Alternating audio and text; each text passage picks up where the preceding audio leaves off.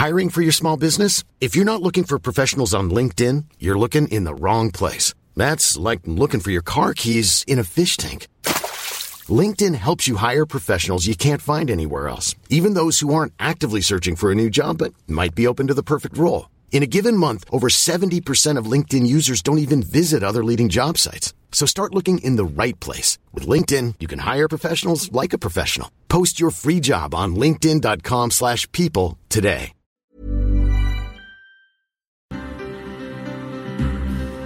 Bueno, vámonos a otros temas y ya lo comentamos al inicio de este espacio, Alex. La gente en general se automedica porque cree tener la receta siempre para todo, porque a ciertas personas les funcionan, entonces pues te lo recomendaron. O si bien si a ti te funcionó una vez, lo repites cuantas veces sea necesario y consultar a un médico. Y es que un estudio justamente indica que el 86% de los mexicanos consumimos medicamentos sin prescripción médica. Y para hablar de ese tema, agradecemos Alejandro Cárdenas Sedujo, médico internista y miembro del Comité Ejecutivo de la Sociedad Internacional de Medicina Interna, que esté con nosotros. Muy buenos días, Alejandro. Gracias por estar con nosotros.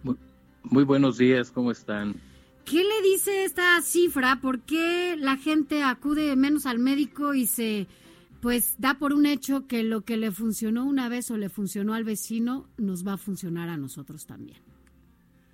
Bueno, el, creo yo que el principal problema aquí es una cuestión de educación en, en general, donde las personas no están conscientes de que la prescripción médica es un acto de responsabilidad profesional que implica el análisis de circunstancias preventivas para que el tratamiento no vaya a resultar en una complicación.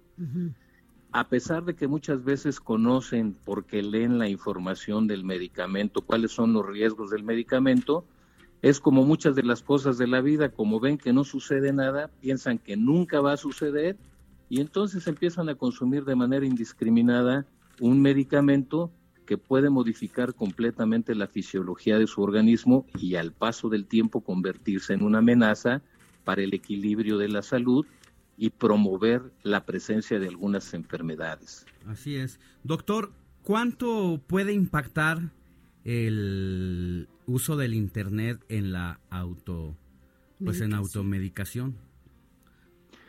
Pues en, términos generales, eh, la, prescripción de medicamentos a través del, del, Internet en muchos aspectos está restringida. No es fácil encontrar las dosis de los medicamentos, aunque a veces sí los medicamentos. Entonces hay cierta restricción. Sin embargo, pues como todo, en Internet hay demasiada información, demasiada, y no está restringida, no está clasificada, indistintamente llega de un tipo y de otro, y muy posiblemente la información que reciba la gente pues no es la correcta. Así es. Doctor, ¿se tiene estimado cuál este el riesgo, e, esta estimación eh, en pesos, ¿De cuánto repercute en la salud pública eh, este automedicamento? Pues la automedicación seguramente ocupa gran parte del presupuesto de la cotidianeidad de las familias y seguramente es un presupuesto muy mal dirigido. No tengo una cifra exacta, te puedo decir que en el país se gastan 500 mil millones de pesos en cuestiones de salud, porque se tienen que controlar las enfermedades que no pudimos prevenir antes y gran parte de estas enfermedades están generadas por la automedicación indiscriminada, entre ella el uso de los antibióticos que si se prescriben de manera inadecuada para padecimientos a los que no corresponden van generando resistencias, los costos en salud y en vida son realmente indescriptibles.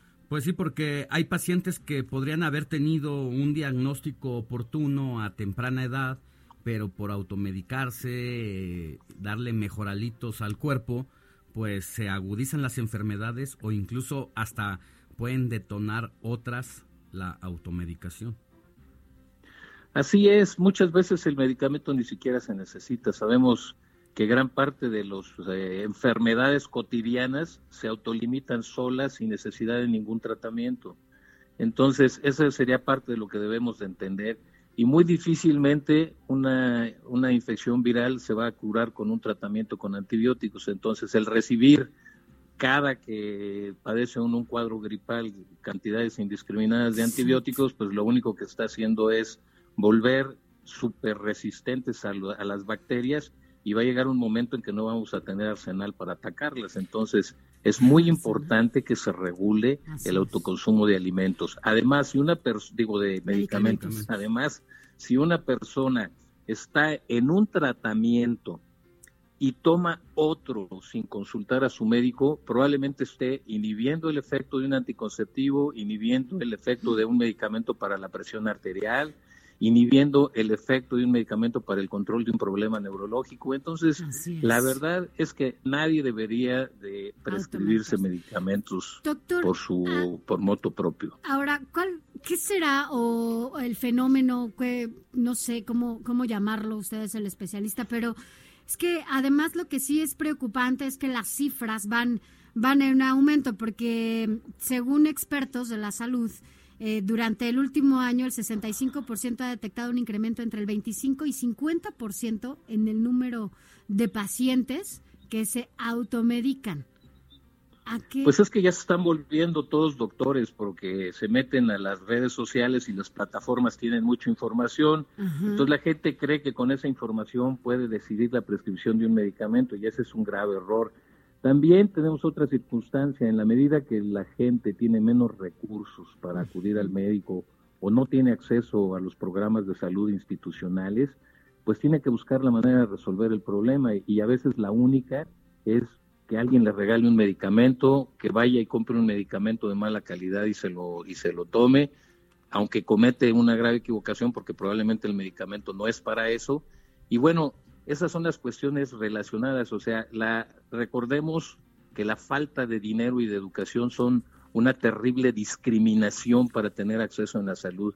Entonces, esto que ustedes hacen aquí en este programa, de darle herramientas a las personas de todos los niveles para que no cometan este grave error, es muy importante porque es promover la educación en pro de la salud. Pues ahí está, doctor. Muchísimas gracias por la información, por la recomendación y para quienes nos escuchan, son, las palabras de un especialista que sabe lo que dice ah, completamente y no se automedique porque puede salir contraproducente. Gracias, doctor. Un abrazo, que tengan un bonito día. Que tenga buen día.